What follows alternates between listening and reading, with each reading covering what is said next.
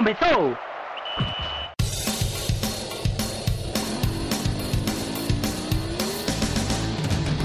Mas qual é pouca, eu só tomo se for 10k. Eu sou obrigado a falar que esse programa aqui tá uma porra. Fala muito!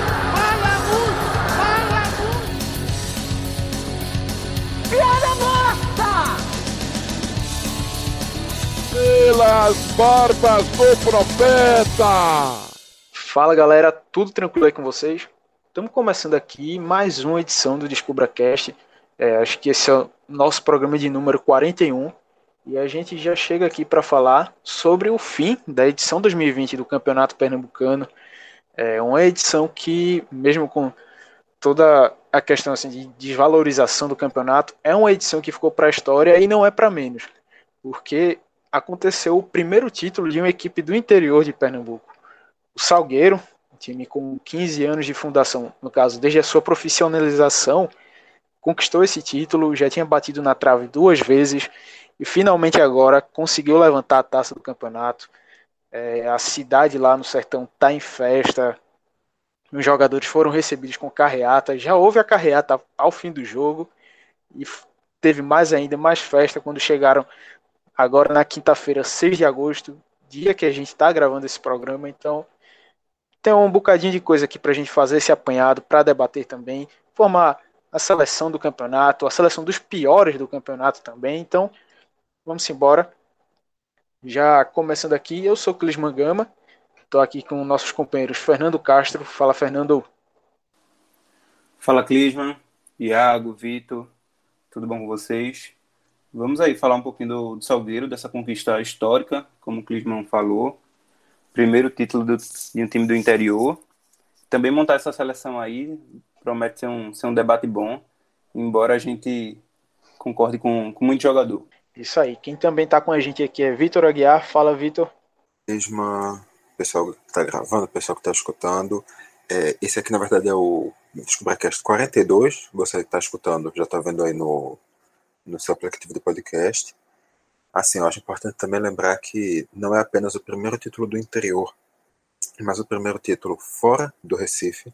É a primeira vez que a taça do Campeonato Pernambucano vai sair da capital, depois de 106 anos. É a primeira vez desde os anos. desde 1944 que a taça não é de um dos times do Trio de Ferro. E é a primeira vez desde os anos 30 que a gente tem um campeão inédito no Pernambucano. Recife e Rio. Recife não, Pernambuco e Rio de Janeiro eram até agora os únicos estados que não tinham campeão no interior, assim como também eram os únicos estados que não tinham tido campeão inédito nesse século. E agora esse mérito fica todinho para o Rio de Janeiro por ser um futebol nada democrático. Parabéns, Rio de Janeiro. Vocês são os piores. E depois dessa conclusão aí perfeita de Vitor, vamos chamar aqui também Iago. Fala, Iago Mendes, meu querido. Fala, Clisman, Fernando, Vitor, tudo certo? Muito bom é, estar aqui para falar finalmente sobre o final do, do Galeto que virou Champions League, né? E assim, vai ser bom porque vai ser um momento de catarse, de falar mal de quem merece e também de celebrar esse feito histórico do Salgueiro. E quanto à informação que o Vitor falou, só tem uma coisa para dizer. Ferres trabalha com qualidade, viu? Só qualidade, campeonato da Ferres. Qualidade principalmente também na elaboração dos turnos do, do regulamento do campeonato, que é uma beleza, uma, cada ano uma façanha diferente que só a Ferres con, consegue. Apesar da FPF também tentar, mas acho que não consegue chegar muito aos pés, não. Meu amigo, a turma para fazer fórmula de campeonato no Rio de Janeiro tem que pagar a cadeira de cálculo 20. Não é nem 3 ou 4 como a turma paga em engenharia, é 20 para poder conseguir somar todas aquelas pro probabilidades. É complicado. Eu me deparei dia desses, só para acrescentar, com a tabela da terceira, quarta divisão do Campeonato do Rio de Janeiro. Meu irmão, se a primeira divisão é louca, eu acho que era a quarta, o formato não faz o menor sentido. Faz a primeira divisão parecer um campeonato de pontos corridos normal. Se brincar, o critério de desempate é quantas pipocas foram vendidas no estádio durante o jogo.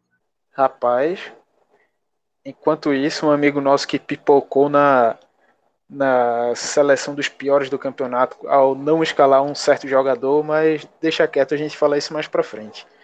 Começando aqui, voltando para falar do Salgueiro, Salgueiro campeão em 2020, é, no primeiro turno terminou com a segunda colocação, com 16 pontos.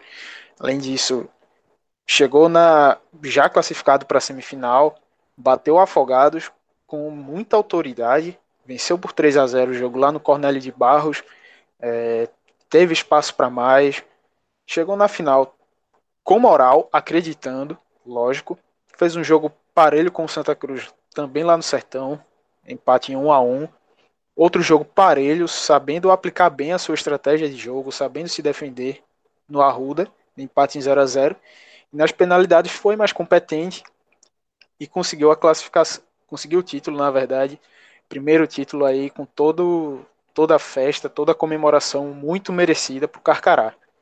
Então, já queria começar contigo, Fernando. Na tua visão, quanto que esse título representa para o Salgueiro e se a representatividade vai além do clube em si? Vê só, Clisman. É, eu acho que, primeiro, a representatividade vai sim além do Salgueiro, porque representa um título inédito para o interior, né? Então, os, os demais times do, do, interior se sentem sim representados, veem sim que, que é possível chegar, embora tenha todas as dificuldades que a gente conhece de um time do interior. Enfim, a gente viu nos últimos anos alguns times chegando na final, o próprio Salgueiro, que veio cavando esse espaço central em 2018. Então, assim, os times começam a ver que é possível, que, que, que dá sim para tentar fazer frente ao trio de ferro, embora todas as dificuldades, embora é, to, toda a distância, a diferença que tenha né, para o trio de ferro, é sim possível. E assim, além de, dessa representatividade, esse título é muito importante que para coroar o bom trabalho que, que o Salgueiro vem fazendo nos últimos anos, né? Você citou aí a profissionalização do Salgueiro é, há 15 anos.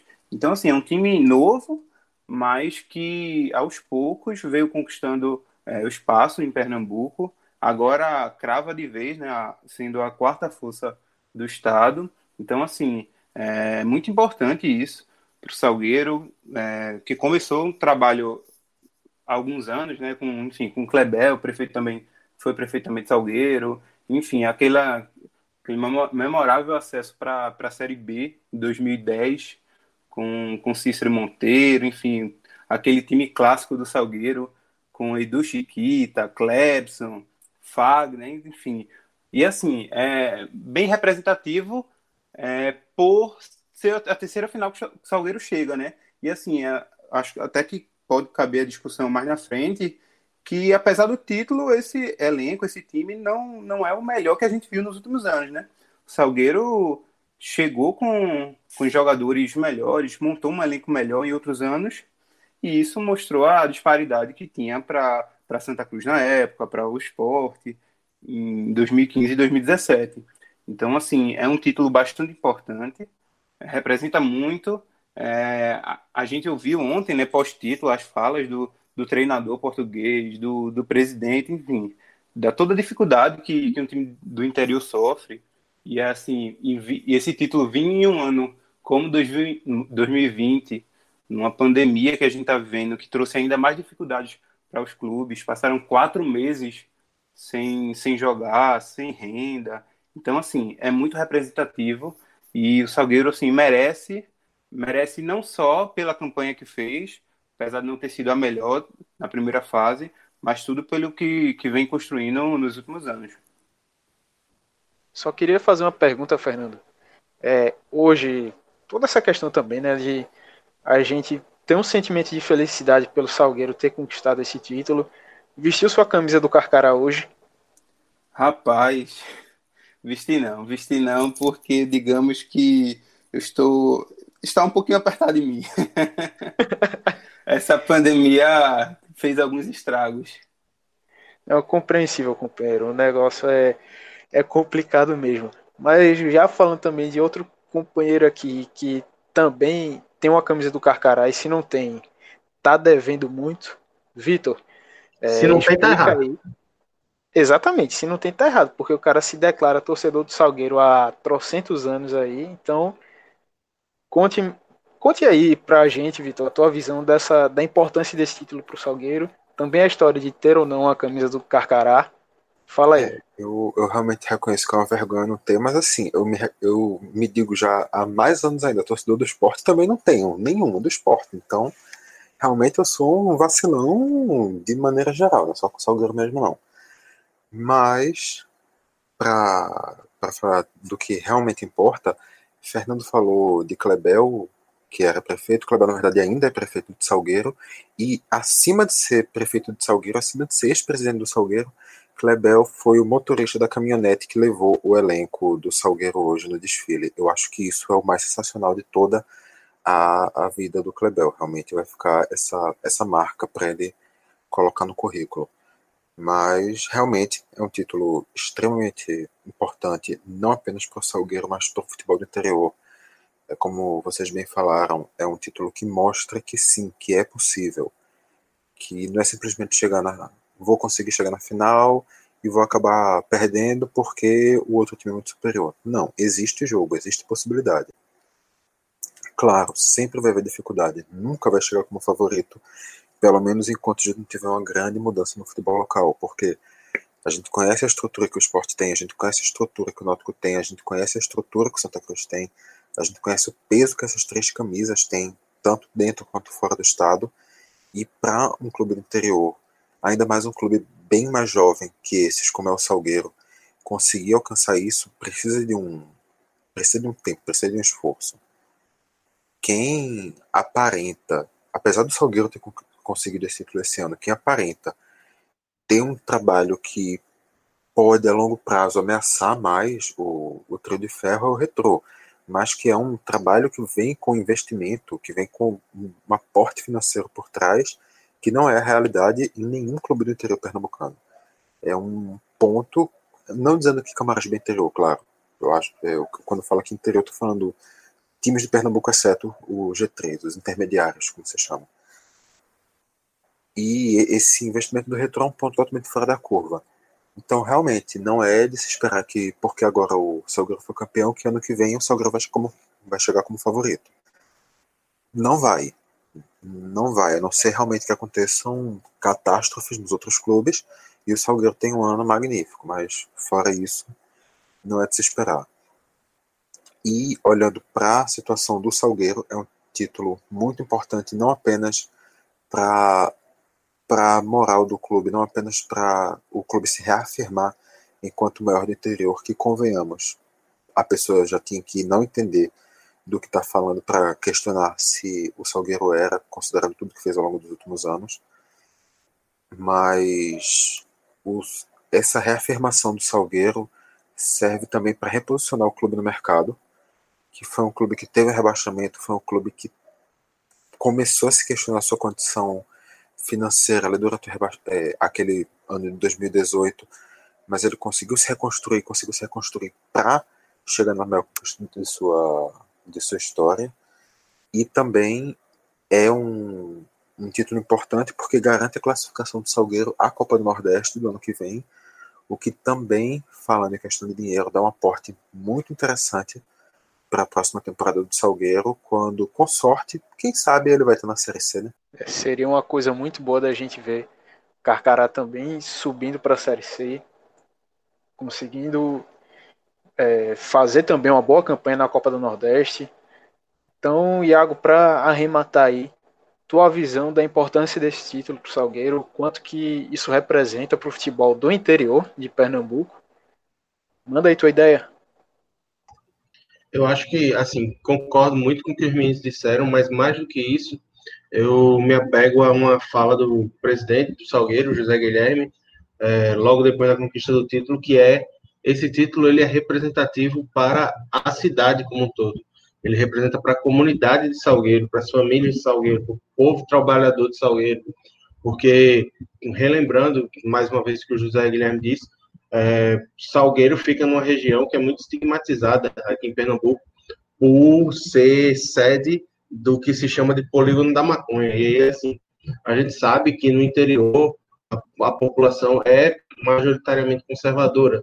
E aí é tipo, encara é, essa alcunha como algo muito negativo para a cidade. Então, assim, a, a gente sabe que a cidade de Salgueiro é muito estigmatizada é, por a população do interior ser majoritariamente conservadora e, como já disse, por causa do estigma da região estar incrustada no polígono da maconha. Então, assim, é um título que ele é muito representativo para toda a cidade, para elevar o nome da cidade por outros motivos que não por razões negativas. E aí, assim, é muito significante quando a gente vê fatos como o que Vitor disse, do Klebel tá lá dirigindo o carro, levando é, os jogadores para o título, que mostra que a cidade é, blindou, a cidade envolveu o time e resolveu carregar é, esse sentimento de torcida e de esperança ao redor do Salgueiro. Acho que outra coisa bem válida também é que assim, o Salgueiro tem alguns jogadores experientes que coroam as suas carreiras com títulos, como foi o caso do Ciel, que para muitos é o primeiro ídolo do Salgueiro, o Ranieri, que esteve nas três finais de Pernambucano finalmente conseguiu conquistar seu título, então é algo muito representativo, que mostra que não é só investimento que se faz futebol. Tem que haver todo um planejamento, porque dinheiro, só pelo dinheiro, sem ser planejado, sem ser pensado, é, voa, escoa, vai para o lixo, e a gente está tendo um grande exemplo entre os três grandes da capital, que é o E aí, Iago, tu já trazendo esse ponto, é, queria já puxar para tu de novo o questionamento. Esse título do Salgueiro, é, ele também é uma forma de representar quanto o trio de ferro daqui do Recife está em decadência, o quanto que o futebol da gente aqui tá da gente que eu falo do, do Recife tá indo ladeira abaixo, não só cenário, no cenário nacional, regional, mas também até no próprio estado? Eu acho que é uma via de mão dupla, Clisman. Se a gente for parar para pensar em nível nacional, a gente vê que o trio de ferro tem caído em representatividade. Por exemplo, nos anos 70 é, e 80 era comum ver os três times na Série A.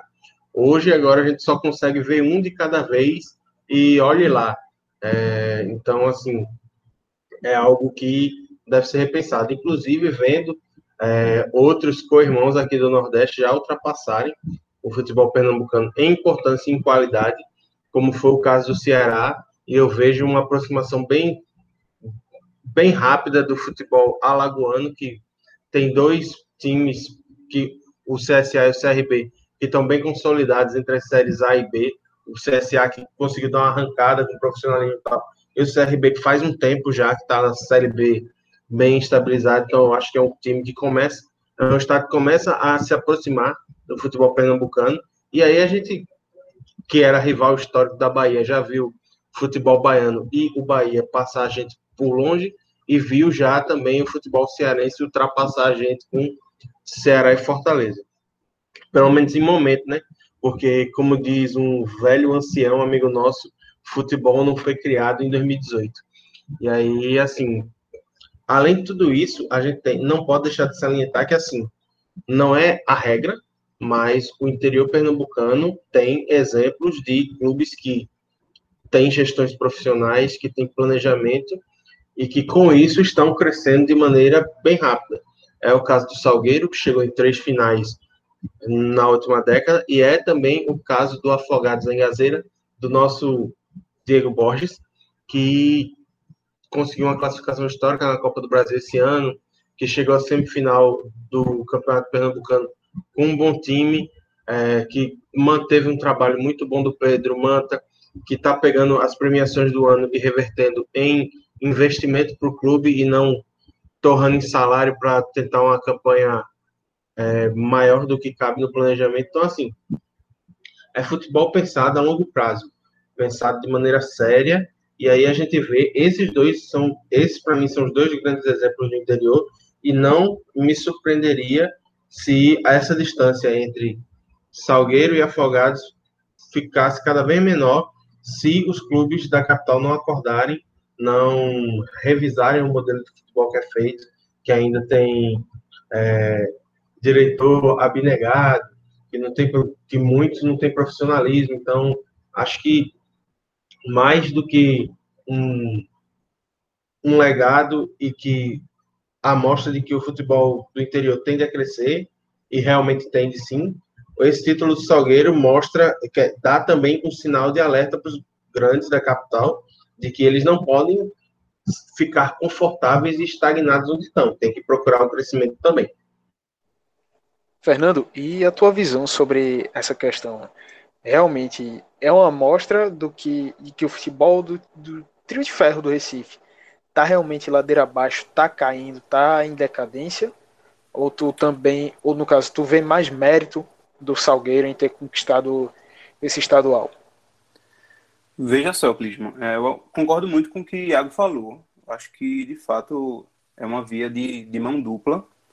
Tanto o Salgueiro tem mérito, é claro, ninguém conquistou um título sem mérito, mas tem muito também da, da decadência do trio de ferro, da, da incompetência da, do trio de ferro.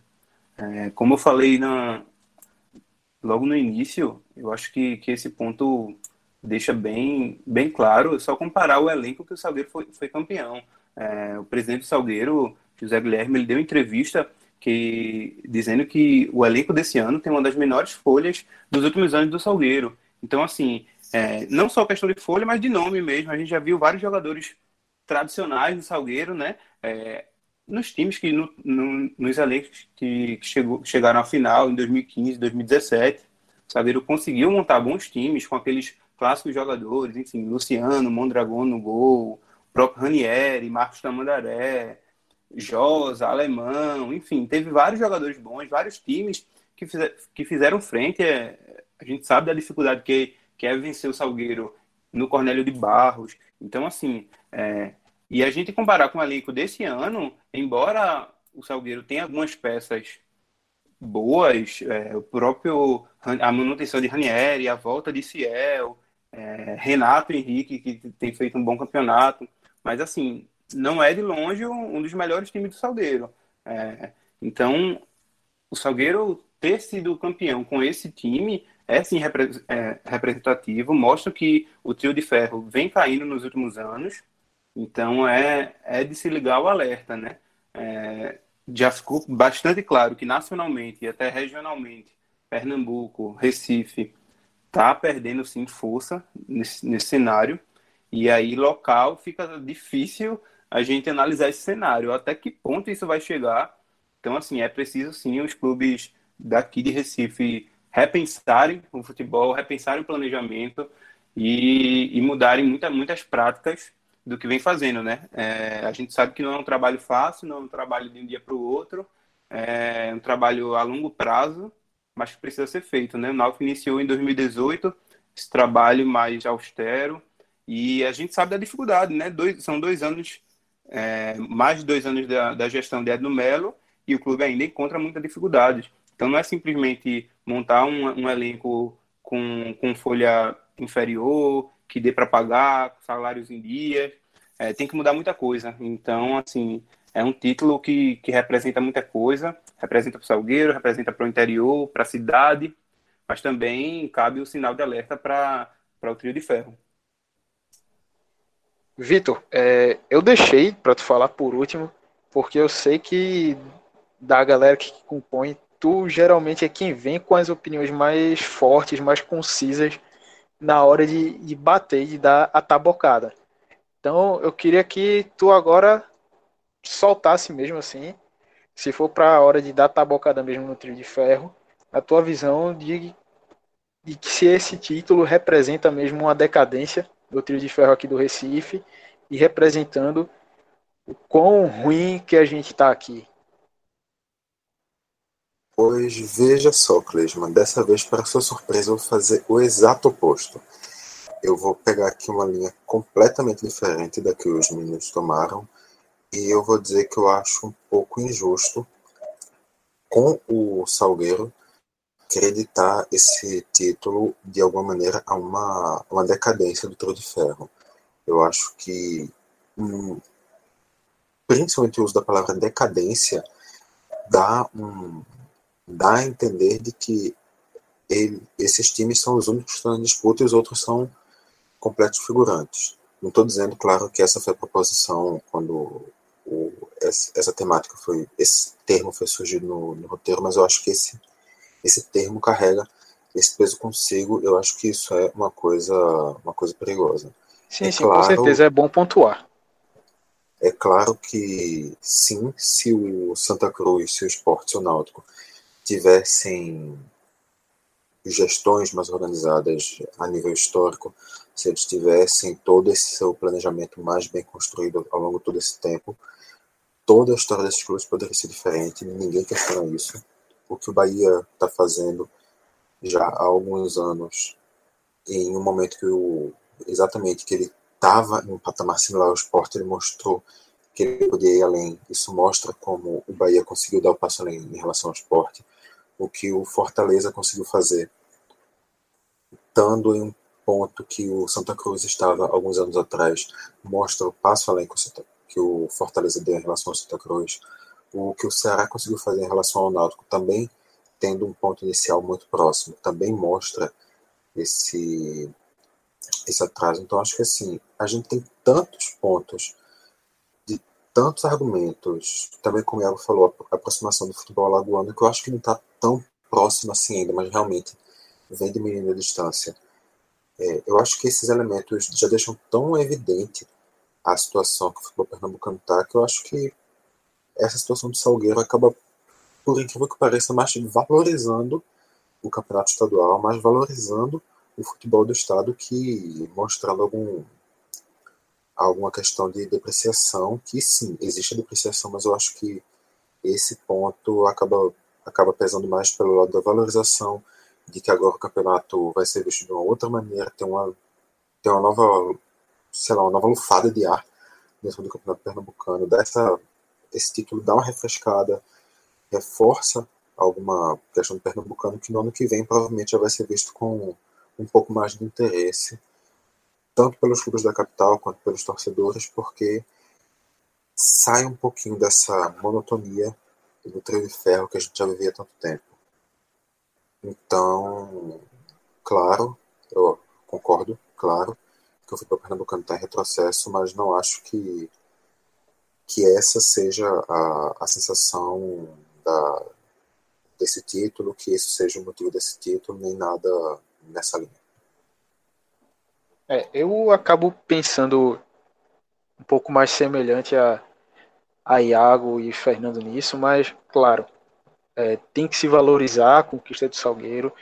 Concordo contigo que realmente acaba dando um olhar diferente para o estadual no ano que vem, mas também vejo que essa talvez decadência possa ter sido uma palavra forte, mas mostra que é, para a hegemonia daqui, do trio de ferro, que durava já 76 anos, acabar desse jeito, então é porque alguma coisa muito errada está havendo com os três. Lógico que tem a ascensão do Salgueiro, muito merecida, é fruto de um trabalho gigante de, de vários anos que vem sendo construído. Mas para questão de comparação de aporte financeiro e estrutural para que os clubes daqui do Recife têm comparado ao Salgueiro, é, acaba gerando essa, essa visão no meu, no meu entender. Que realmente tem algo muito errado aqui, tem algo está sendo feito errado, que seria essa gestão, todo esse pensamento em torno do futebol, da montagem, para que houvesse essa brecha e quebrasse essa hegemonia de tantos anos aí. Mas, enfim, todo jeito, todas as reverências e é, os parabéns ao Salgueiro, porque é bom, é de todo jeito. É bom a gente ver um time do interior assumindo o protagonismo desse jeito, conseguindo o título estadual e fazendo toda a festa merecida. Uh, Passando agora disso, galera, vamos para a parte aqui mais escrachada do programa. Primeiro, falando da seleção do campeonato. A gente vai passando aqui posição por posição, cada um dando os seus votos. Mas logo após a gente vai ver aqui com a, a seleção dos piores, a selecinha do, do trio de ferro. Mas vamos começar aqui com os melhores. É, Vitor, tu que encerrou, já começa puxando aí tua votação para o melhor goleiro do campeonato. Essa aqui eu já vou dizer o que todo mundo vai dizer, então já adianto que no final vão ser quatro votos para Michael Clayton, goleiro do Santa Cruz. Ele teve a sua falha ali no primeiro jogo da final. Foi uma falha que talvez seja meio pesado dizer isso assim em palavras, mas é fato, não tem para fugir. Foi uma falha que custou o título ao Santa, mas ainda assim, excetuando para aquele momento, ele foi um goleiro muito consistente ele defendeu pênaltis, não, inclusive não apenas no, no Pernambucano, tendo destaque também nas outras competições do Santa nesse primeiro semestre. Então, não tem, não tem dúvidas, Michael Clayton, que não apenas isso, como também foi um dos craques da competição. Isso, eu só discordo da parte que a falha dele custou o título, porque aí eu vejo que foi mais problema do time todo em si, do conjunto, dos erros de Itamachula e por aí vai. Mas só para conferir aí com vocês, Fernando. Só para é, ah. esclarecer, não estou dizendo que ele foi o culpado do Santa Cruz perder o título, não estou dizendo isso. O que eu estou dizendo é um pensamento mais matemático mesmo, que sem aquele gol o Santa teria conseguido, mas não é, não é nenhuma questão dizendo que ele é o culpado nem nada do tipo. Ah, tá. É, Fernando, só para conferir, teu voto em Michael Clayton também? Então, Clisman, eu acho que Michael Clayton pode ser um jogador coringa na seleção, né? Ele pode ser colocado como melhor goleiro da competição, como um candidato a craque, candidato à revelação. Então foi de fato uma grande surpresa aí, Michael Clayton. Mas assim, só para passar rápido, eu vou fazer algumas menções ao longo das minhas seleções. Acho assim que Michael Clayton foi o melhor goleiro da, do Campeonato Pernambucano, disparado. Ele foi uma grata surpresa aí, fez defesas importantes. É, enfim, foi e para a idade dele, né, algo, algo surpreendente, primeiro ano como profissional, mas teve assim outros goleiros bons, né, o, o próprio Jefferson do Náutico, que destoa muito do, do, do, sistema defensivo do Náutico, né, ele é, é também um goleiro da base, é, e aí a gente vê um, um, novo perfil, né, dele sendo um dos líderes do time, da, da defesa, mas como melhor goleiro, essa vaga de, de Michael Clayton mesmo. Iago, teu voto?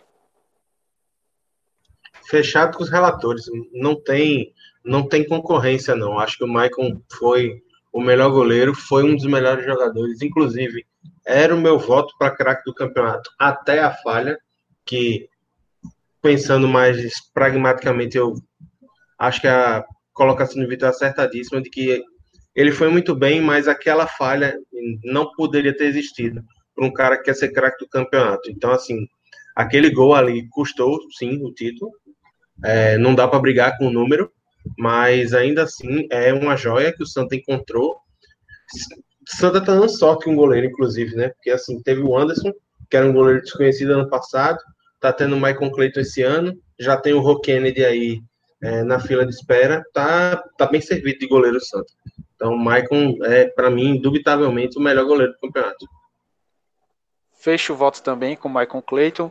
Vamos passando aqui para lateral direita. Vitor, teu lateral, quem é e por quê? Então, lateral direito acho que foi uma, uma temporada de, de poucas opções essa. Ah, o Sinho do campeão pelo Salgueiro não foi, não foi um jogador tão consistente. O Hereda do Náutico, que é um cara que a gente tem uma certa confiança, uma certa esperança, melhor dizendo, também não teve um, um Pernambucano muito brilhante, então eu acho que no final acabou indo pro Totti, que começou o ano na reserva do Santa, depois conseguiu crescer, não chegou a nenhum nível muita grande coisa, mas foi o suficiente para trazer algum, alguma quantidade de segurança que o Santa Cruz estava precisando no lado direito. Fernando, teu voto? Totti também? Totti também. E assim, diferente um pouquinho de Vitor, eu achei muito bom o campeonato de Totti, assim, bem surpreendente também. É, como o Vitor disse, ele começou na reserva, acho que no o primeiro jogo dele contra o Salgueiro falhou, teve sofreu críticas, teve a desconfiança da torcida, mas depois pegou confiança, embalou, teve uma sequência e assim foi bem importante. É, ele que começou a temporada atuando um pouco mais na frente, né, como é, na segunda linha, mais avançada é, mas também se destacou muito defensivamente. Ele tem uma impulsão muito grande, enfim, me surpreendeu também. Totti, achei, achei o campeonato dele muito bom pelo Santa. Iago, teu voto? Eu concordo um pouco mais com o Fernando. Eu não acho que o Totti ele ganha é, o título de lateral do campeonato por demérito, não. Eu acho que ele ganha por mérito dele. Assim, ele começou sim abaixo do potencial que a gente sabe, conhece dele desde a época de Salgueiro, mas depois daquele jogo contra o ABC, que o Santa ganhou com um golzinho dele na Copa do Nordeste, eu vi o Totti virar uma chave e virar praticamente outro jogador. Não ser mais aquele jogador inconstante que a gente viu no início da temporada, mas ter o padrão de desempenho que a gente se acostumou com ele quando jogava pelo Salgueiro. Então, acho que é mais do que justa a eleição do Totti para lateral direito. E Santinha até agora garantindo as duas primeiras posições. Mesmo no vice-campeonato. É, fecho aí com vocês. Totti também na lateral direita. Começando agora na zaga, vamos inverter aqui um pouquinho a ordem. Iago, teu voto aí para a zaga. Pode dar logo os dois votos e o porquê. Então, o meu primeiro voto vai para Ranieri, é, apesar de ter ficado bastante em dúvida nessa primeira vaga, porque assim, o Ranieri foi muito bem e o Arthur, outro zagueiro do Salgueiro, também foi muito bem, então assim, eu fiquei em dúvida entre os dois, mas eu dou ao Ranieri pelo bom desempenho e também pela história tocante dele, né? Porque assim, é um cara que teve presente em três finais, que tem 38 anos, que está se aproximando do final da carreira e conseguiu é, alcançar o título tão desejado, tão almejado pelo, pela equipe de Salgueiro. E ainda levantou a taça, o que marca bastante a carreira de qualquer jogador. O meu segundo zagueiro é o Dani Moraes, que para mim fez um campeonato praticamente irretocável pelo Santa.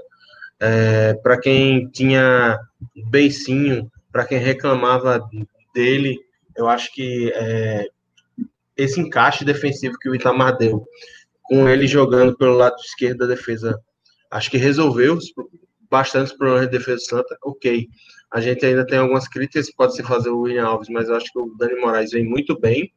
E aí ele para mim é o se eu fosse escolher um zagueiro só para a seleção do campeonato, seria o Dani Moraes. Para mim ele foi o melhor na posição. Mas como é uma dupla, vai o Dani Moraes e o zagueiro campeão Ranieri. Só para dizer, Dani Moraes joga no lado direito. Quem atua na esquerda é o William Alves mesmo, viu? Acho que eu inverti, então. Foi mal aí. Eu acho que é o Ranieri que joga na esquerda. Isso, isso. É, e aí vai. Vitor, manda aí teus dois votos para zaga. Concorda com o Iago? Algum voto diferente? Então, eu não poderia concordar mais com o Iago. O Dani Moraes e o Ranieri tiveram uma temporada perdão, tiveram um campeonato pernambucano muito consistente, falharam um pouco. Os dois são zagueiros muito experientes que, além de ser, de ser peças defensivas que trazem segurança para o time, são jogadores que são lideranças dentro dos, dos elencos, tanto que os dois são os capitães. E para mim é realmente indiscutível que o Ranieri, campeão pelo Salgueiro, e o Dani Moraes que também já foi campeão pernambucano é, anteriormente pelo Santa Cruz. Eu acho que os dois são, são essa zaga aí, sem nenhuma dúvida. Fernando, os teus votos? Sigo com, com eles. Acho que, que Dani Moraes e Ranieri foram os melhores da posição. E assim, é algo bem representativo, né? São dois jogadores bem experientes, dois jogadores capitães, e assim, é, pelo menos a, acho que assim tempo, essa, esse início de temporada de Dani Moraes tem sido bem bem representativo pela última temporada que ele teve, né? Ele teve um ano um ano de 2019 muito inconstante, com muitas lesões, perdeu boa parte da série C, enfim, é, ele começar uma temporada como como titular, com sequência, atuando bem, fora toda aquela liderança que ele tem e exerce muito bem. Eu acho o campeonato dele muito bom. E o, o Ranieri, ali na atuando pela esquerda, é uma das referências do, do Salgueiro. É, o Iago aí citou Arthur, zagueiro bastante novo do Salgueiro, então ter uma peça como Ranieri do lado é bastante importante e eu acho que o campeonato dele foi, foi muito bom também. fecho com vocês. E, rapidinho, Clisson, só destacar, é, a gente tem que falar também da importância que o Dani Moraes tem fora de campo também, né? Porque assim, durante esse período de pandemia, eu acho que não houve jogador em Pernambuco que fosse mais representativo é, do que o Dani Moraes, e dando sempre bons exemplos. Então, assim, é algo que também merece ser destacado. Concordo demais. E fecho com vocês nessa votação ah, aí. Também dar mais uma interrompida, Clisman. Como de costume, fica à vontade. Pois é, lembrando também o Ranieri, que essa é a primeira temporada que ele começa no Salgueiro desde 2017. Ele tinha saído do, do clube, tinha ido para o Fluminense de Feira, naquela demandada que foi o, o Evandro Guimarães levou metade do elenco do Salgueiro, e depois ele rodou para alguns outros clubes daqui e voltou para o Salgueiro na Série D no ano passado. Então esse é o primeiro pernambucano que ele está fazendo nos últimos três anos. Só para acrescentar isso. Então fecho aí com vocês, Dani Moraes e Ranieri. Na lateral esquerda, é... Fernando, qual o teu voto aí para o melhor lateral esquerdo da competição? Então, essa é a primeira posição que eu fiquei em dúvida. É, é uma posição que, para o trio de ferro, é bastante carente. Os três laterais titulares, enfim, não conseguiram destaques. E essa é uma, uma vaga do interior. E aí, pelo título, eu acabo ficando com Daniel. Daniel do Salgueiro, também é, não é novidade no Campeonato Pernambucano, já disputou em outras temporadas pelo Salgueiro, está tá aqui há alguns anos, entre idas e vindas, né? Já jogou também no, no Central. Mas eu, eu destaco também o campeonato de Tiago Costa. Tiago Costa aí que com grande experiência também aqui em Pernambuco. Passagem pelo Santa Cruz, pelo Náutico, enfim. É, fez um bom campeonato pelo Retrô. Tiago Costa foi, foi um, um, uma das referências do, do time do Retrô. Acho que vale sim citar como, como menção. Mas eu fico com o Daniel pelo título e também pela, pela, por ser uma das referências do Salgueiro, né? O Salgueiro esse ano um pouco reformulado e ter peças como como Daniel é, é importante e, e, ele foi importante sim no, no título. Iago, teu voto para lateral? Eu fecho com o Fernando. Eu acho que assim, realmente Daniel Nazaré e Thiago Costa foram os dois melhores laterais da competição. Se não, se não os melhores, porque assim não foi uma posição que teve muito destaque no Pernambucano. É, todos os laterais foram bem na média, bem nota 6 para combinar com a camisa.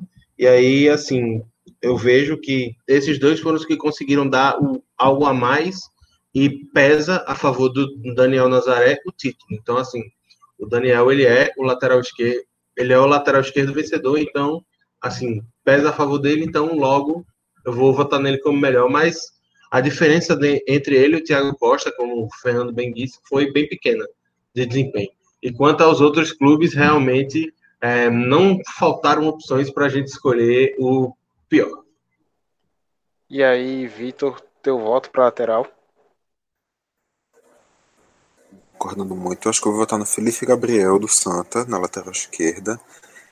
É, mas não, é, claramente meu voto também é no, no, Daniel Nazaré, pelo mesmo motivo. A diferença dele realmente é, em relação ao Thiago Costa é muito pequena, os dois tiveram um, um campeonato estadual muito bom. E os dois, realmente, como, usando o termo que Fernando utilizou, os dois como referências de seus elencos. Thiago Costa como um dos líderes e como também uma das principais peças dentro de campo do retrô, e o Daniel Nazaré também como um dos nomes mais experientes do elenco do Salgueiro e também como jogador que apresenta uma, uma constância, um nível bem regular. E, e realmente a, a diferença dos dois é tão pequena que antes do título, antes das finais, na verdade, eu estava pensando em quem eu colocaria numa. Montei na minha cabeça essa seleçãozinha e antes de pensar nas finais, o Thiago Costa estava como meu lateral esquerdo e depois eu acabei mudando, mas realmente os dois tiveram um grande pernambucano.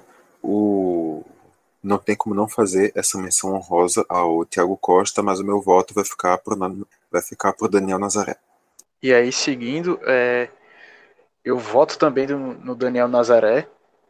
Realmente, é, foi uma temporada que não teve um lateral esquerdo assim de grande destaque, mas pela regularidade, por ter, fazer parte né, do, do time campeão, vai o Daniel. Acho válida a missão para Thiago Costa, que também fez um bom campeonato. E com isso a gente já vai passando para a cabeça de área, para os volantes. Já queria adiantar aqui meus dois votos, que eu acredito que serão unanimidade. Não sei, pelo, pelo menos é de Vitor que eu estou mais na dúvida aí, mas acho que Iago e Fernando fecham comigo, é, que vão ser André e Paulinho do Santa Cruz. Paulinho, que é, tem sido o principal jogador do Santa nesse ano, na minha visão, por fazer o, o meio de campo andar, fazer o time fluir, mesmo que é, assim dentro da possibilidade do que cabe a ele fazer, ele tem conseguido fazer bem. E André, que também, é, quando ganhou a chance ali no meio de campo, encaixou bem e tem demonstrado qualidade, um potencial também muito grande para poder evoluir. Então, fecho com esses dois. É, Fernando, manda teu voto aí. Então, Clisma, assim, tá me incomodando um pouquinho que a gente tá concordando muito, né? Mas é, é isso mesmo. André e Paulinho foram uma dupla que casaram muito bem. E aí André, como, como forte candidato à, à revelação, surpreendeu bastante. Foi uma, uma grata revelação do Santa Cruz. Ele tem apenas 20 anos e dentro de campo o futebol dele aparenta ter uma maturidade muito grande. Então, é, tanto é que desmancou Bileu, né? O experiente Bileu começou como, como titular. Ele merecidamente ganhou a posição na bola, jogando bem, enfim, ele que, que marca muito bem e sabe sair para o jogo, tem bom passe, enfim. E Paulinho, é, um dos melhores jogadores do campeonato, uma das grandes contratações do Santa Cruz para a temporada. Ele que já, já teve aqui em Pernambuco pelo Náutico, já, já tinha se destacado é, pelo futebol, mas também assim, quando jogou, jogou no Náutico há, há seis anos, né, em 2014, se destacava também por, por tomar muito cartão amarelo e, e nesse, nessa temporada ele mostra que voltou diferente, enfim, tem uma maturidade muito grande, é o, é o jogador que comanda o meio campo do Santa Cruz, então que dita o ritmo do jogo, é, com todas as dificuldades de criação do, do time, ele é peça fundamental, então essa dupla de volantes com André e, e Paulinho. Vitor, teus votos aí para a cabeça de área. Mais uma posição que não tem também nem para onde se discordar. Eu acho que são dois nomes que não tem nem concorrência, na verdade. O André, uma grande revelação de mais uma boa geração que está aparentando vida à base de Santa Cruz.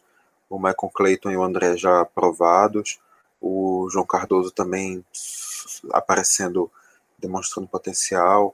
Alguns outros nomes aí que ainda não tiveram tanta chance, mas que também pelo que se fala, também são nomes que são promissores, então acho que o André é uma das estrelas dessa geração, tá realmente mereceu assumir a titularidade e depois que assumiu a titularidade também fez fez por continuar.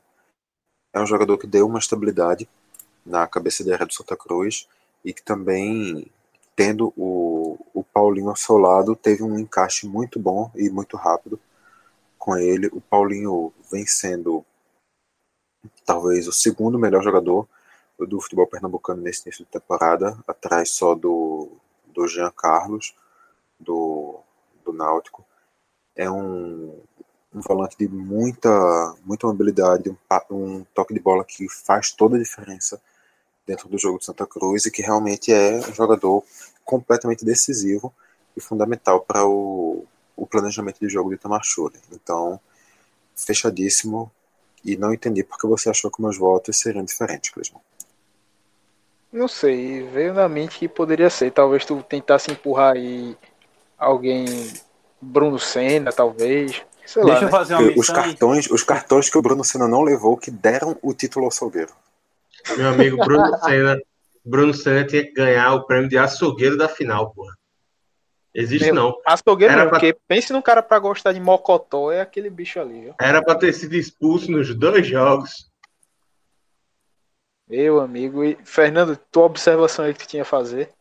Só para para citar mais um jogador, fazer uma menção também, e acho aí que é um dos poucos jogadores do esporte, se não o único, que merece uma menção, é o William Farias. Assim, ele é um dos jogadores do esporte que tem se salvado nessa temporada, tem feito, fez um bom campeonato, é, tá fazendo um, uma boa temporada, assim, fica como, como menção, mas tá assim abaixo de, de André e Paulinho.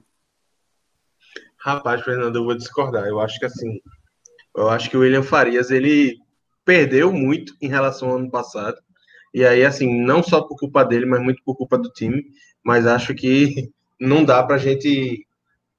Eu não vejo ninguém do esporte merecendo um honraria, um elogio nesse, nesse campeonato, não. Mas aí é opinião minha. Não, justo, justo. É dá... campeonato, é, qualquer peça assim que, que distou um pouquinho dá para dá para analisar, mas realmente a temporada do esporte, principalmente pernambucano, com indo para um quadrangular final, citar qualquer jogador fica realmente difícil. É aquela história, né? Se destacar em time que briga contra rebaixamento é muito fácil. Meu amigo, é complicado. O Iago, completa aí que teu voto para a cabeça de área. Eu fecho com, com os relatores mais uma vez. E realmente o que o Fernando disse está me incomodando, que a gente está concordando muito, não está tendo debate. Acho que o único debate até agora foi esse de William Farias. Meu, assim, não é uma questão muito séria, é só a questão do, do feeling mesmo. Ele, de achar que ele merece alguma menção no elenco que fez uma campanha desastrosa do esporte, e eu acho que nem ele se salva. Mas eu fecho, eu acho que André é mais um dos bons achados da base. Acho que é um volante que se apresenta como alguém que ainda precisa ser lapidado, mas que mostra características que são muito interessantes, que é uma marcação forte, é, a, a ideia na cabeça fixa de não desistir da jogada e de acompanhar sempre até o fim, isso é muito importante com um cara que protege a defesa, e além disso ainda ganha com a personalidade, ele bateu pênalti em, acho que em duas das três decisões de pênalti do Santa, é, é um cara que não tem medo de jogar, de tentar o passe mais arriscado, tem bom passe, então assim, acho que é um excelente achado. E Paulinho, que para mim é, junto com Jean Carlos, é, são os dois maiores destaques do futebol pernambucano nesse primeiro semestre mais alongado. É, Jean Carlos pelo brilho e Paulinho pela regularidade. E aproveitando aí que citou o Jean Carlos, a gente passa para meia, para a armação aqui desse time da seleção do campeonato.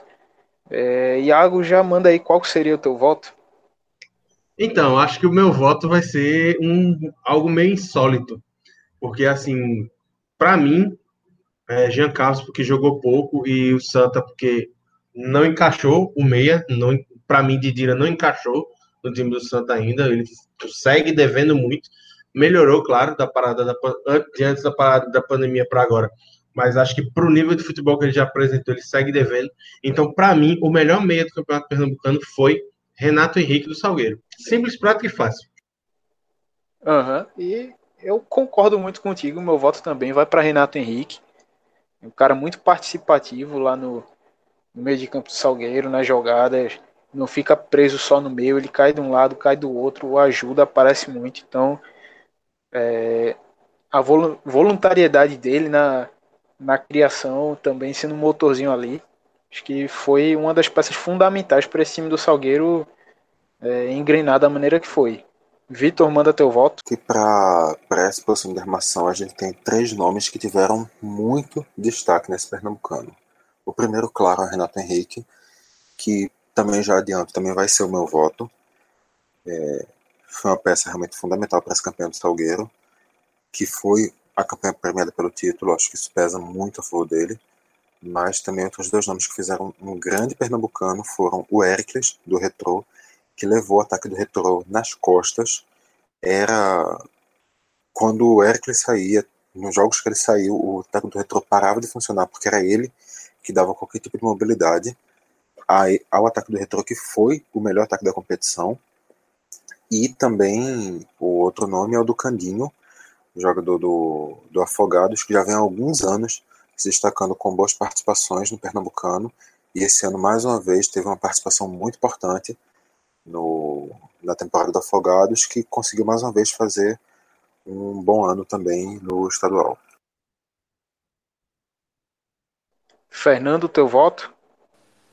Então, veja bem, antes, antes da parada, meu, meu voto seria claro em Jean Carlos, mas assim, é, analisando analisando melhor, é uma, é uma discussão que cabe muito e que acaba confundindo. Eu acho que Jean Carlos é o melhor jogador de Pernambuco da temporada, o ano dele é muito bom. São 14 jogos, ele é o artilheiro do Náutico, com seis gols marcados, cinco assistências, enfim. É, Para mim, ele é disparado o, melhor jogador de, de Pernambuco. Mas, analisando os números dele, é, ele não jogou tantos jogos no Campeonato Pernambucano. Foram apenas cinco jogos e um gol marcado. Se a gente pegar os números de, de Renato, ele jogou mais, mais do que o dobro, né? Foram 11 jogos pelo Salgueiro e sendo, sim, uma das lideranças técnicas, né? Ele chamava a responsabilidade e por isso meu voto vai ser nele. É, ele que é da base do Náutico, né? E mudou bastante assim o futebol dele, né? Ele que no Náutico começou como, como atacante de lado, ele agora é, é um meio ofensivo, um, um, camisa 10 de fato, assim, que, que arma as, as, jogadas. E fez um campeonato muito bom, foi bastante perigoso. É, tem um chute de fora da área muito bom, enfim.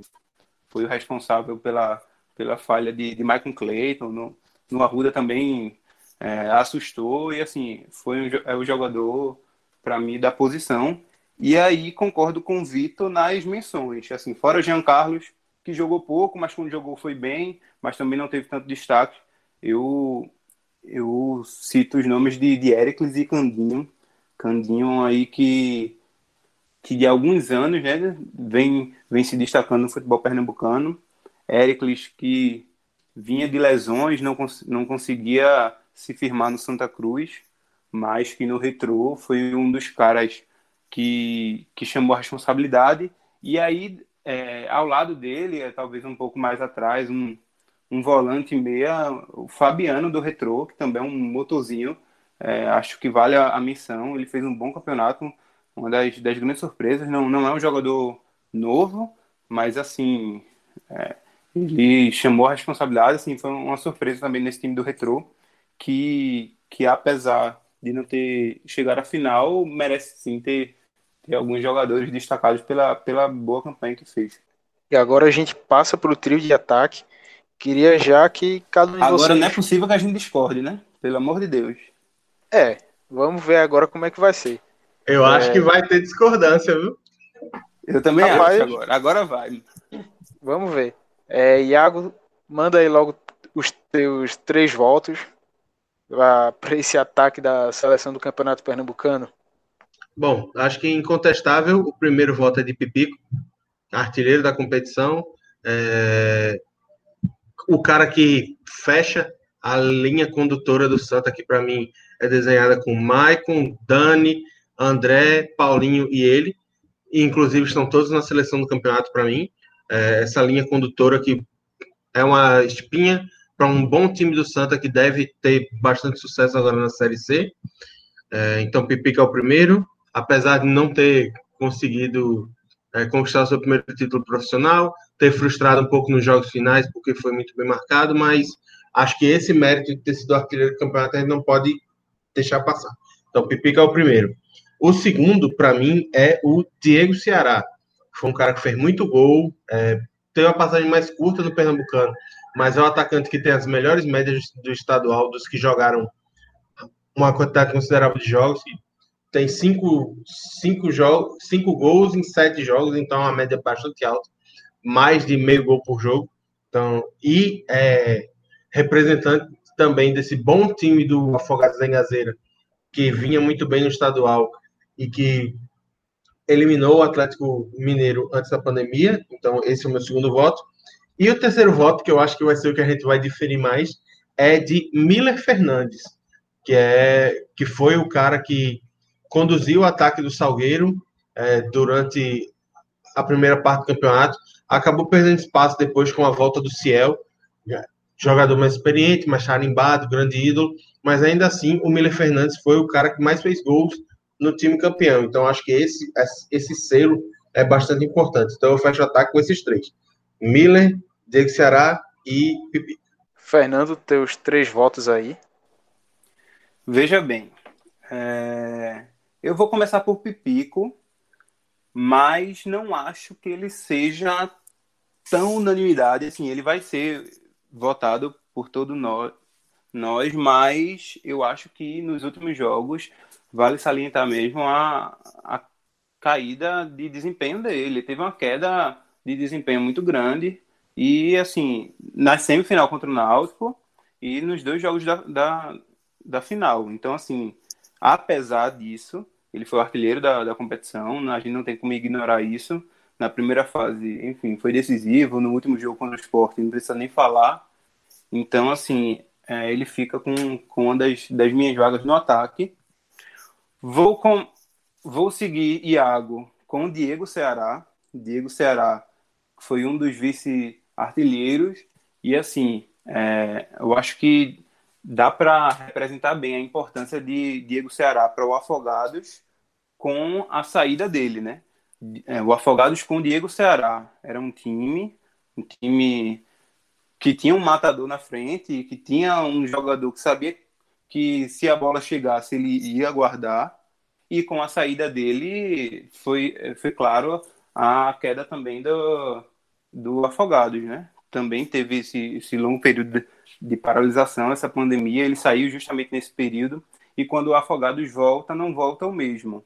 E aí, é, essa queda de desempenho do Afogados, para mim, teve muito a ver com a saída de Diego Ceará, e por isso mostra a importância que ele tem para o time e que ele teve para o Campeonato Pernambucano. Para mim, Diego Será também está com um pipico. E aí, por último, é, confesso que essa, essa, última vaga eu fiquei muito, muito na dúvida, muito na dúvida mesmo. É, o título pesa muito, pesa bastante, mas eu vou discordar de Iago. Eu não, não vou com Miller Fernandes. É, Para mim, quem entra é William Lira ele que, que representou bem o time do Retrô, representa bem o time do Retrô com, com nomes carimbados de, do futebol pernambucano, né? Ele que teve uma passagem também muito boa pelo Salgueiro, e aí foi, foi um, dos, um dos principais jogadores do Retrô no, no campeonato. O William, que ao lado de Diego Ceará também foi vice-artilheiro, marcou cinco gols é, cinco gols em nove jogos, numa média muito boa. Então, assim, é, apesar do título pesar bastante para Miller Fernandes, eu, eu vou colocar o William Lira, até também por conta dos últimos jogos de Miller. Né? Iago citou aí que Ciel chegou, é, ganhou a vaga com toda a experiência, com toda a qualidade. Miller também teve uma dificuldade com a questão física, um pouco de sobrepeso, enfim. Teve também sua importância, claro, marcou, foi o artilheiro do Salgueiro na, na competição, foi o homem que decidiu o título, né? Teve, teve a responsabilidade de, da última, de bater o último pênalti e converter. Aliás, pênalti que, que é uma das especialidades dele, né? Acho que a maioria dos gols dele foram marcados por, de pênalti. E aí eu fico com o William Lira. Então, Vitor, manda aí teus três votos também. E Pico, acho que não tem mais o que se debater artilheiro do Pernambucano, ídolo de Santa Cruz, realmente teve uma queda de, de nível do, na, nessa reta final, mas nada que, que tirar ele dessa seleção. É, o Diego Ceará também teve uma importância incontestável para o bom começo de ano do, do Afogados da Gazeira. E eu confesso que eu não tinha pensado no nome do William Negra. Agora que o Fernando falou no Ilhaneira, eu tô aqui matutando bastante, porque realmente também foi um nome de muito destaque na competição. Não apenas nessa competição, mas assim como Miller Fernandes, os dois já são nomes conhecidos do, do futebol pernambucano, os dois já tiveram bons campeonatos pelo Salgueiro, mas eu acho que eu vou me manter com o Miller Fernandes, porque eu sinto o Miller Fernandes um jogador mais participativo dentro da questão da construção das jogadas.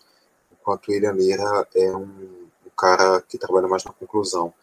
Então, só por isso mesmo eu vou fechar com o Miller Fernandes, um critério que pode ser até ser meio aleatório, mas eu vou usar ele.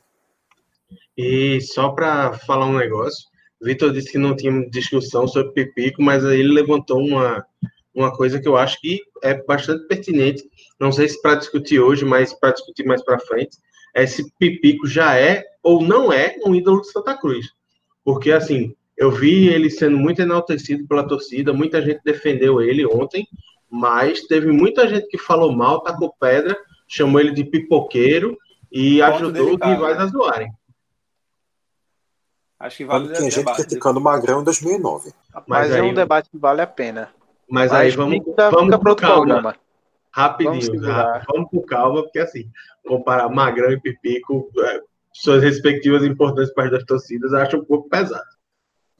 Bem, Tem gente criticando o Magrão. Quem dirá Pipico? Eu aproveitei aqui enquanto a gente estava montando ainda nas outras posições para dar uma olhada no nosso velho amigo O Gol, para pegar também a, as atuações de, desses jogadores que foram citados. E eu acabei mudando a minha seleção final. Eu vou também Você com Pipico. Empatar, Pipico, mesmo motivo aí que vocês.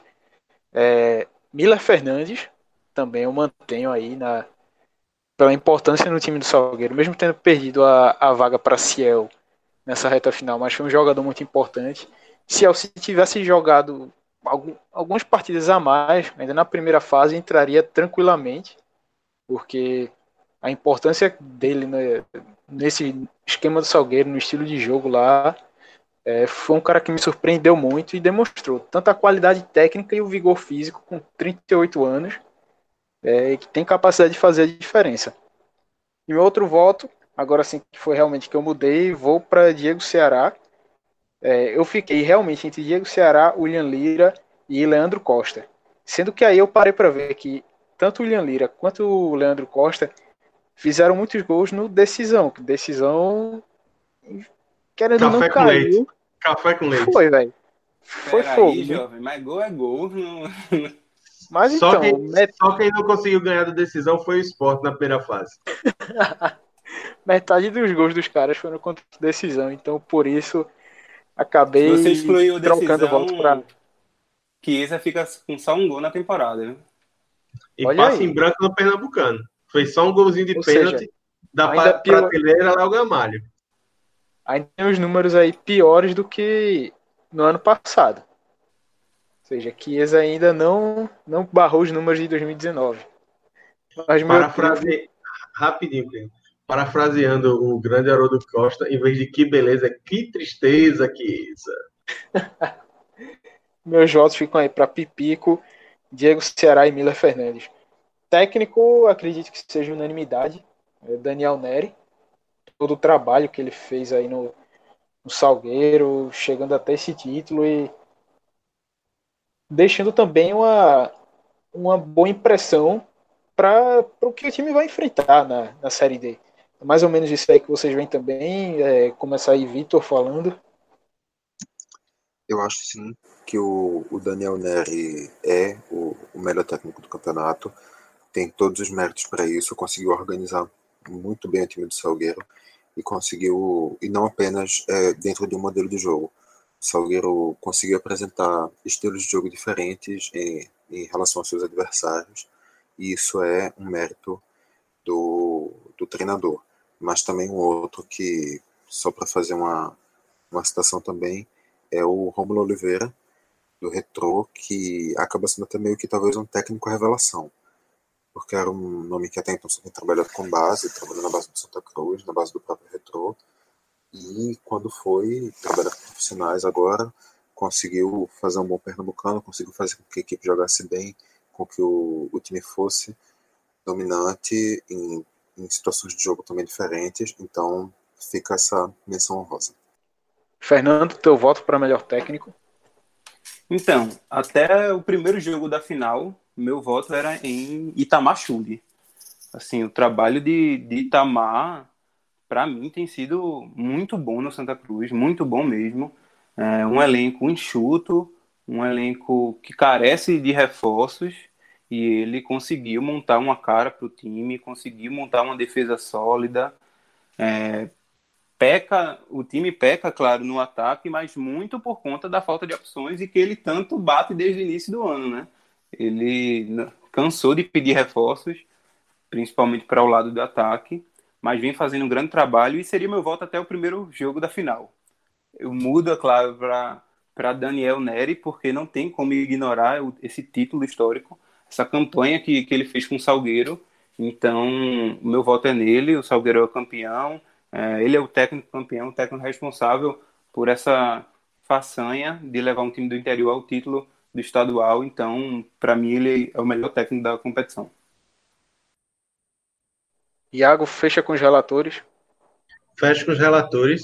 E a minha situação é muito semelhante com o Fernando.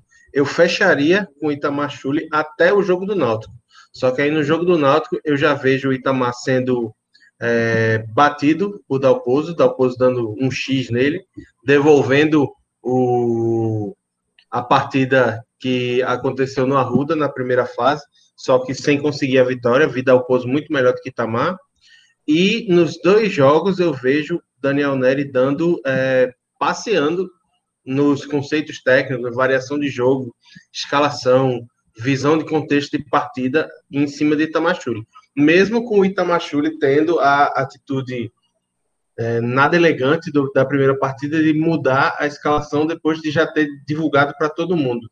Então, assim, o Daniel, para mim, fez um, fez um trabalho excelente, transformando um time enxuto, com, como vocês mesmos disseram, a menor folha é, do Salgueiro em muito tempo, e levando a final e conseguindo vencer esse título contra o Santa Cruz. De outro técnico que também fez um bom trabalho, mas que acabou sendo anulado durante a, a final. E não só sendo anulado pelo planejamento tático do Daniel Neri, mas é, sentindo a pressão e cometendo muitos erros nos dois jogos. Então, 42 jogos sem perder nenhuma partida nos estaduais. A gente fecha aí com Daniel Neri sendo técnico da seleção. É, como a gente já falou aí da, dos jogadores ao longo da seleção, então sem muita justificativa que a gente já deu antes, para vocês quem seriam o craque e a revelação? Primeiro vamos começar com a revelação. Iago, quem é a revelação para tu? A revelação para mim é o goleiro Michael Clayton. Foi um páreo duro entre ele e André, mas assim, para mim, Maicon seria o craque do campeonato até a primeira partida contra o Salgueiro. E aí, vendo as consequências disso, acabou que realmente não dá para dar craque do campeonato a ele. Então, já vou me antecipando de que, para mim, o craque do campeonato é Paulinho, pela regularidade, e para Maicon sobra o prêmio de consolação, entre muitas aspas, de ser a revelação do campeonato. Então, pronto, já seguindo aí que Iago quebrou um pouquinho esse protocolo, Vitor, teus votos para revelação e também para o craque do campeonato? Então, eu não vou nem acrescentar nada. Pelos mesmos motivos de Iago, eu digo os mesmos nomes. Michael Clayton, revelação, e Paulinho, craque do campeonato pernambucano. Tua vez, Fernando, manda aí. Então, eu concordo com o craque Paulinho pela regularidade. Ficou devendo um pouco na, nas duas partidas finais, mas pela regularidade fez um bom campeonato e é o craque do campeonato. E discordo na revelação, assim, concordo que, que é, é muito difícil. O Michael Clayton é, foi uma das grandes surpresas, mas eu gosto muito de André. André, para mim, é um jogador muito maduro, com apenas 20 anos. É, me surpreendeu bastante, como falei durante o programa, desbancou um jogador experiente da posição, Bileu. Assim, é, para mim, ele tem grande mérito de, de tudo que está acontecendo é, no Santa Cruz. É, ele é um jogador é, muito moderno, enfim, eu gosto bastante dele. Para mim é a revelação do campeonato. Então, só para passar aqui os meus votos, revelação Michael Clayton, mas com o André de pertinho aí nessa disputa, e o craque vai para Paulinho pela qualidade e o que ele conseguiu fazer do jogo do Santa Cruz girar ao redor dele. É, com Já. isso a gente fecha, né? Já tem a lista, viu? Tem a lista aqui Passa já. Aí a lista. Passa aí Vamos pra lá. gente. Escalação de 1 a 11. O goleiro é Maicon Clayton, o lateral direito é Totti, Dani Moraes e Ranieri na zaga e Daniel Nazaré na lateral esquerda. Os volantes são André e Paulinho e o meia é Renato Henrique. Todos esses unanimidades. No ataque a gente tem Pipico e Diego Ceará, unanimidades com quatro votos. E temos o Miller Fernandes escolhido com apenas três votos já que o William Lira também foi citado. As menções honrosas foram para Thiago Costa, Fabiano e Éricles do Retrô, além do técnico Romulo Oliveira e Candinho do Afogados da Gazeira. Na eleição de revelação, a gente teve Michael Clayton com três votos e André com um voto, e o craque foi Paulinho de maneira unânime. E junto com o melhor técnico, que também foi o Daniel Neri, o Mister do Sertão, técnico do Salgueiro, também escolhido com quatro votos. E eu só queria dizer que eu estou ficando muito feliz porque está chegando o momento dos Slipknot do programa. Agora é. só para fazer a... também um adendozinho rápido. Vai. Miller Fernandes e Totti revelados pelo Esporte, Michael Clayton e André, obviamente, revelados pelo Santa, e o Renato Henrique, Renato, Renato Henrique, e o Renato revelado pelo, pelo Náutico. Os demais, até onde eu saiba, não foram revelados no Então, como o Iago disse aí, momento Slipknot do programa, momento agora de descer o cacete, fazer feito o, o clown com aquela, aquele bastão e sentando a mão no tambor de ferro, descendo o cacete, vai ser agora na, na montagem da Selecinha, a seleção dos piores do Campeonato Pernambucano.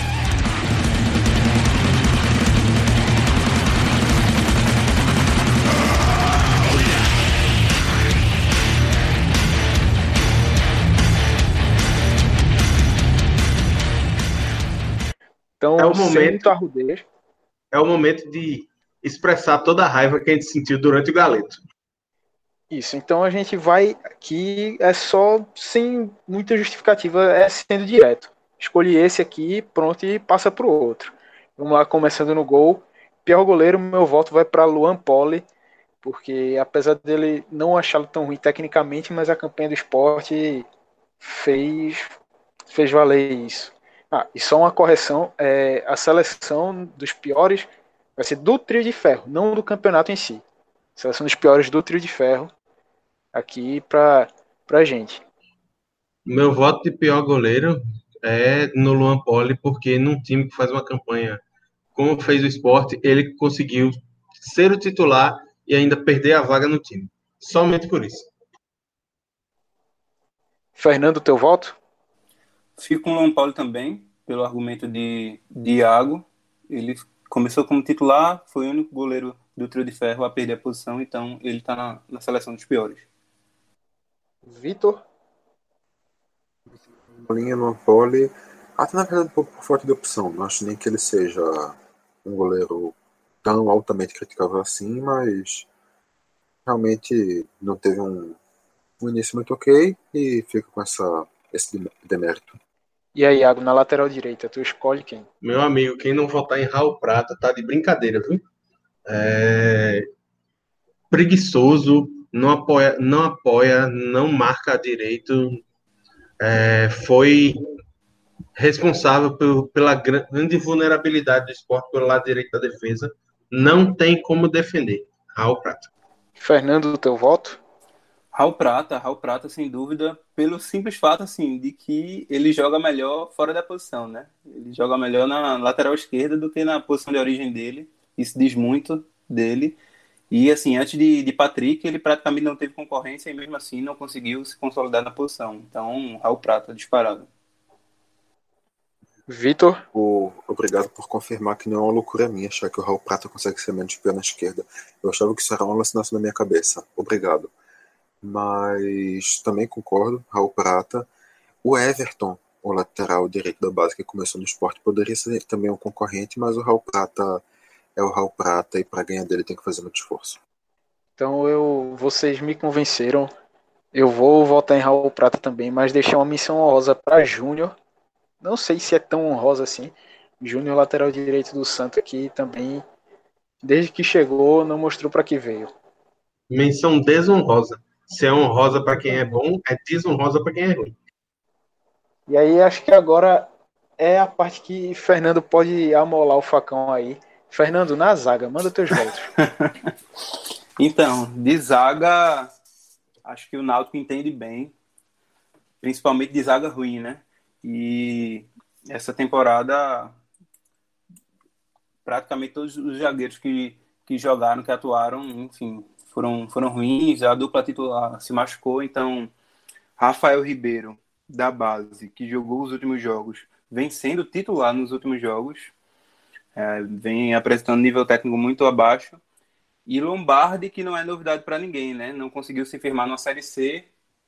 O Náutico subiu, teve o contrato renovado inexplicavelmente e, para surpresa de ninguém, ele vem apresentando o mesmo futebol em 2020. Então, eu fecho com a dupla de zaga do Náutico, que jogaram juntos alguns jogos. É, assim, a dupla reserva, mas que fez alguns estragos na, na temporada. Rafael Ribeiro e Fernando Lombardi.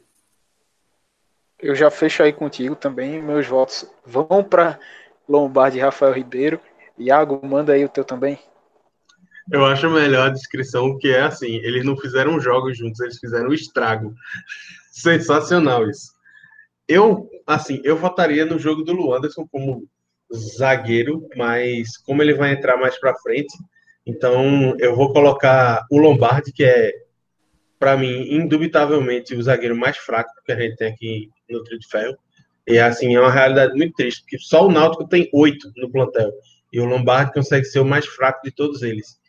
E o segundo eu vou diferir dos meus companheiros e eu vou apontar o Denilson, do Santa Cruz, que foi um jogador que chegou, não mostrou para que veio, e na partida que foi mais necessário, que foi acionado como titular dentro do Central, conseguiu ser expulso com cinco minutos de jogo. Então, é, se isso aí não está de brincadeira, eu não sei o que é, não. Então, para mim, o voto é do Denilson. Vitor, teus votos? Tá sozinho, eu vou contigo também, Iago. Também meu voto é no Denilson. Absurdo aquilo que ele fez naquela primeira partida. O, a, até as finais foi o único jogo que o Santa Cruz não venceu. E eu acho que dá para acreditar muito o Santa Cruz não ter vencido aquilo que ele fez, se não me engano, logo com 3 minutos de jogo. Então, realmente, um voto no Denilson. E o outro, Rafael Lombardi, que, convenhamos, é a própria definição do conceito do jogador aposentado em atividade. Assim, fizeram uma fusão, né? Rafael Ribeiro com Fernando Lombardi para virar Rafael Lombardi. parece, parece que são um só, né? É, a, enfim, a ideia, a ideia vale, então. Se a fusão é dos aposentados, Rafael Ribeiro devia estar aposentado também, Fernando? Meu amigo, assim, é um pouco injusto porque ele começou a carreira há pouco tempo, mas é, vem, vem muito mal, muito mal mesmo. E aí você falou do, dos desgastes que, ele, que, eles trouxeram, só cita o jogo contra o Fortaleza, né? Eles foram, eles foram os zagueiros titulares, o Náutico tomou 3 a 0 em casa e jogando bem, mas com uma vulnerabilidade gigantesca na defesa. E o pior é que assim, não foi 3 a 0 só, tinha vaga para mais. Se o Fortaleza tivesse é. forçado, mais teria feito mais gols. E agora a gente passa para a lateral esquerda. Já adianto, meu voto vai para Fabiano, Santa Cruz. E quero que vocês deem também aí seus votos. Vitor? Eu devia ter ficado lá no Porto dos Fundos, porque era muito melhor. O voto é em Fabiano. Iago, teu voto? Disseram aqui que iam votar no Raul Prata na lateral esquerda. Eu achei um pouco injusto, então é, eu vou votar no Rafael Portugal. e Fernando, teu voto? Sendo um pouquinho um advogado do diabo, é, eu concordo com, com o Fabiano, meu voto é nele. Mas assim, eu cito também o Sander, porque o Sander vem fazendo a temporada, apesar dos jogos perdidos por conta de lesões, mas enfim, fica essa missão aí para Sander também. A gente passa agora para a cabeça de área. É, Iago, já começa com teus votos. Ronaldo, porque é um cara completamente improdutivo, maldoso e ainda dá voadora na cara do amiguinho num jogo que não vale nada. E Luanderson, porque é da escola Ronaldo de marcação. Só olha enquanto o jogador adversário passa. Fernando, teu voto? Então, meu voto é Ciro com Iago, a dupla de volantes são es, é, Luanderson e, e Ronaldo, que inclusive tem um futebol muito parecido, né? Eles marcam distante, são primeiro volante, jogadores de marcação, mas enfim, não, não tem o desarme, não tem a marcação como qualidade longe disso. E por isso é meu voto, mas também com algumas menções. É, acho que o esporte aí nessa, nessa posição trouxe alguns jogadores que merecem ser citados. O próprio Richelli, que, enfim, quando teve a oportunidade não foi bem. E o Jean Patrick, né? Que os dois estão de saída, não estão mais no elenco. Richelli aí resolvendo essa, essa bronca na justiça. Jean Patrick também, coincidentemente. mas os dois, quando entraram em campo, também foram mal. Jean Patrick que ainda tentou cavar uma vaguinha no Náutico. Só Rapaz, amizade com o e- Gitano. E cabia, viu? Eu não digo nada não, mas cabia. Rapaz, você que tá dizendo. A Vitor, vaguinha teus de Luanda Fernando. Vitor, manda teus votos. Qual é a principal função, assim, talvez no primeiro volante? Provavelmente a marcação. Qual é a principal função de um segundo volante? Talvez a distribuição de bola, ter um bom passe para fazer o jogo. Luanderson e Ronaldo são jogadores que não sabem marcar e não sabem passar a bola, então não sei o que, é que eles estão fazendo de volante. É isso. A gente fecha nisso aí. É, Fernando, só para acrescentar aí na pergunta de Iago, valeria Jean Patrick na vaga de Luanderson? Demais, demais. Eu dei uma travada aqui quando o Iago perguntou, mas eu aceitava demais, viu? É, principalmente para fazer uma concorrência para Jonathan, que, que não tem concorrência, né? Só tem Wagner, que é da base, que também não, não se firma. Talvez merecia, merecia uma citaçãozinha também, o Wagninho. Mas merece, é, cabia, cabia. Eu aceitava. Na Ó. meia, já. Ô, Clisman, só para citar Oi. também um negócio aqui. Eu acho que o Hernani é outro cara que merece estar em duas posições, tanto de volante, porque só faz roubar bola e não sabe passar, não faz porra nenhuma, e no ataque por motivos óbvios. A gente nem chegou no ataque ainda, bicho. Mas Não Hernani, pode, Hernani podia jogar de volante também. Não, mas por roubar a bola já tava melhor que Ronaldo e Luanderson. Mas não sabe passar. De que, que adianta tu roubar a bola e entregar para o adversário? Porra nenhuma. É a mesma coisa que você cagar e se limpar com canjica. A gente passa agora pra meia. Quem é que vocês voltam aí? Iago, já que tu tá cagando raiva na canjica, dá teu voto. Ei, vai com calma, porque canjica é um negócio bom, não gosto de desperdiçar assim, não. Mas, rapaz, na meia, na meia a gente tem tantas opções, cara, que eu acho que eu vou na piada pronta mesmo, que é botar o Lucas Mugni, que já com o pessoal do Falha de Cobertura, que tinha o troféu Lucas Mugni, que era do pior jogador do Brasileirão, o, o Mugni vai ganhar também o troféu de pior meia do Pernambucano, porque assim, chegou muito badalado depois de um ano bom, mas voltou a ser aquele cara sonolento, preguiçoso, não participativo que a gente já conhecia no Flamengo. Então, Não dá foi a falta da altitude. é, A falta da é, né? altitude. Ou a falta da coca, né? Nunca se sabe. Rapaz, aí eu não, não me responsabilizo por isso. Vitor, teu voto aí pro pior meia. Então, é, Lucas Mugni mostrou aquilo que a gente já imaginava. Ele é mais um meia da escola Felipe Menezes, que o esporte tanto gosta. Então, é ele, apesar de realmente ter outros nomes que poderiam concorrer para essa vaga. Fernando, teu voto também? Lucas Mugni, camisa 10. O Felipe Menezes canhoto. Essa vaga é dele. Fecho com vocês. Lucas Mugni também é meu voto. E agora pro ataque, eu admito que fiquei. Faltou uma peça para mim. Eu acabei dando uma travada. Na, Eu tenho um trio escolha, bem, bem consolidado, vou dizer. Mas Eu tenho Eu trio e reservas. eu, eu vou começar aqui. É, acho que pela, pela raiva dos amigos rubro-negros, Hernani tem que estar de todo jeito, apesar de ter marcado um golzinho aqui e ali, mas não adiantou de nada, porque acabou indo para o quadrangular do rebaixamento. Então, a vaga para Hernani. A outra vai para Salatiel, porque também os amigos Alves Rubros passaram raiva com ele no, nesse começo de ano. E a terceira vaga para quem? Aquele que mandou a bola lá na lua e foi bater na Vila do Chaves, Vitor Rangel. Eita. Fernando, manda aí os teus três votos. Essa vai ser Então. apertada, viu? Vai ser. Sigo com Clisma com Brocador, Hernani, com Salatiel e sigo também com um atacante do Santa Cruz, mas aí não Vitor Rangel, eu vou de Maico Félix, meu amigo. Assim, é mu- muito, muito fraco. Enfim, quando teve- começou o ano tendo muitas oportunidades, principalmente no Pernambucano. E, enfim, é, não, não dá não. Qualidade. Iago, solta aí a qualidade ou a falta dela que tu viu nesse trio de ataque. Posso soltar o ataque e os reservas? Se não demorar muito, pode. Vamos lá, meu ataque titular, Hernani Brocador por motivos óbvios, que assim qualquer um que tenha olhos consegue ver. É, e vou diferenciar quanto, a Santa, quanto ao Náutico da maioria. Para mim, a maior decepção é o Eric.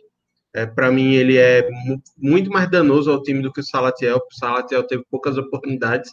O Eric segue jogando com 18 partidas e apenas um gol. É, não contribui com a criação no time e não sai do time inexplicavelmente. Então, Eric no Náutico. E, para mim, Vitor Rangel pela, pelo desempenho pífio na volta da pandemia e pela irresponsabilidade na batida do pênalti. E os reservas são Evandro no esporte, Michael Félix no Santa e Salatiel no Náutico. É isso. Vitor, tua hora de jogar a pá de cal aí. É, Hernani Brocador entra na escola Fernando Lombardi de ex-jogadores, porque não dá. Só para aquele gol que ele perdeu contra o Santa já é motivo mais que suficiente para ele ser considerado o pior jogador do Pernambucano. É, Eric, eu acho que ficou em Portugal, esqueceram ele lá, porque não chegou no Náutico ainda. E Michael Félix fez aquilo que se espera de um jogador que está vindo da quarta divisão de São Paulo. Pior técnico, vai para quem? Dá o puso. Sem medo de errar. Iago, teu voto. Daniel Paulista.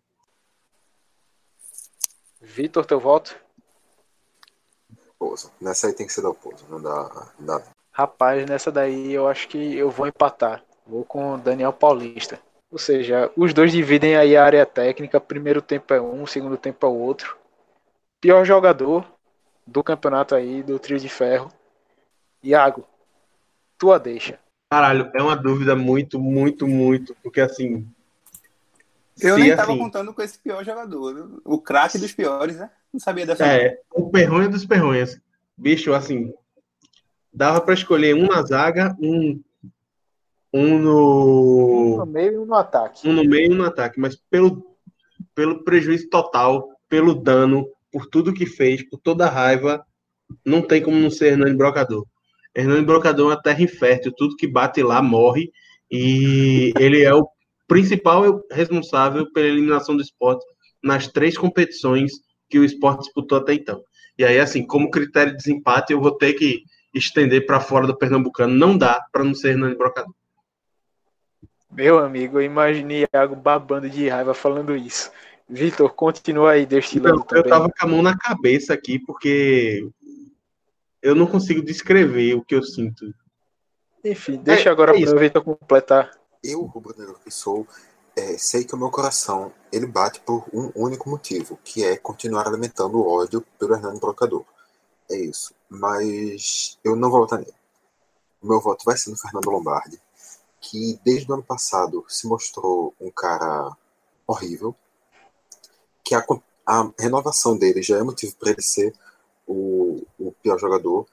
A, o que ele fez nos amistosos antes da temporada começar é motivo. O que ele fez na, nas oportunidades que ele teve, destruindo completamente a defesa do Náutico e ajudando a eliminar o Náutico antes do que a equipe poderia ir se tivesse os titulares, eu acho que é Fernando Lombardi com realmente espaço para vários outros aí nessa lista.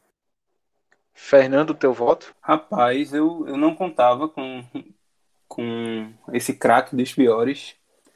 E eu vou, vou dar um voto diferente. De Vitor e Thiago, vou em Ronaldo. Porque assim, Ronaldo já está alguns anos fazendo raiva. Não é de hoje, não é de, dessa temporada, não é da última temporada. É um futebol muito burocrático e continua ganhando chance inexplicavelmente. Sai treinador, entra treinador e ele tá lá cavando uma vaguinha no time e marcando daquele jeito. É, meu voto é nele. Pior que eu nem tinha voto ainda definido, mas nessa eu vou acabar te acompanhando, Fernando. Vou de Ronaldo também. É o cara que já pelo acúmulo dos anos e segue aí, não, não faz sentido para mim. Então, Iago, aproveita e repassa pra gente como que Só- ficou. Só para reforçar uma coisa, Clisman, esse prêmio não é de craque dos piores, ele é de craque, craque com CK no final. Iago, passa aí a seleção dos piores aí pra gente, como que ficou cada posição, técnico e o pior. Bem, é, com os votos da equipe, a celebosta do Pernambucano ficou com Luan Poli, Raul Prata, Fabiano e Lombardi, todos unanimidades. Na, como zagueiro, a gente teve um empate entre Denilson e Rafael Ribeiro, com dois votos cada. Os volantes também foram unânimes, que foram Ronaldo e Luanderson, junto com o meia, que foi Lucas Mugni, que fez valer o nome de, do troféu de pior jogador do Campeonato Brasileiro. No ataque, a gente teve Hernani como unânime e tivemos um empate quádruplo para as duas vagas do ataque. Salatiel Júnior e Eric do Náutico receberam dois votos, Michael Félix e Vitor Rangel receberam dois votos. As menções desonrosas foram para Sander, Richelli, Jean Patrick e Evandro, todos do esporte. O pior jogador foi Ronaldo e os piores técnicos foram Daniel Paulista e Dalpozo. E digo mais, esse time aí era ficava na zona de rebaixamento da CPF, viu? Esse time aí consegue, vai disputar fortemente o título da Série M do Campeonato Municipal de Paraná. Meu amigo, fecho demais com vocês. Então, com essa, a gente, nesse clima aqui de encerramento, a gente vai chegando ao fim do DescubraCast. É, agradeço aqui a participação de vocês. Vitor, aproveite e passa também as redes sociais do Caixa, como é que o pessoal pode encontrar a gente, se ainda não encontrou, como é que vai. Passa aí tudinho. Então, se você encontrou a gente por onde você está escutando, você pode encontrar também os outros programas, é fácil. Entra aí e pesquisa Caixa de Brita. Você vai encontrar ou o feed, que tem tudo do Caixa de Brita junto, ou então os que tem as coisinhas separadas. Última volta, só para Fórmula 1, Descubracast, só para esportes, o Mastercast, para a gente falar de Masterchef, o Quebraba, para a cultura periférica, enfim, muita coisa. O... Nas redes sociais é só procurar Caixa de Brita, que você encontra no Twitter, você encontra no Instagram, você encontra no Facebook, e lá você segue, você fala com a gente, você faz o que você bem entender. Então, com isso, a gente chega aqui na reta final. Iago, Fernando, Vitor, valeu, galera, pela participação. É, agradeço você também, ouvinte, que acompanhou até aqui, tanto a parte mais séria quanto a cagação de raiva nesse final, que, que valeu e valeu a resenha. Então vamos embora. Até o próximo programa. Grande abraço. Tchau, tchau.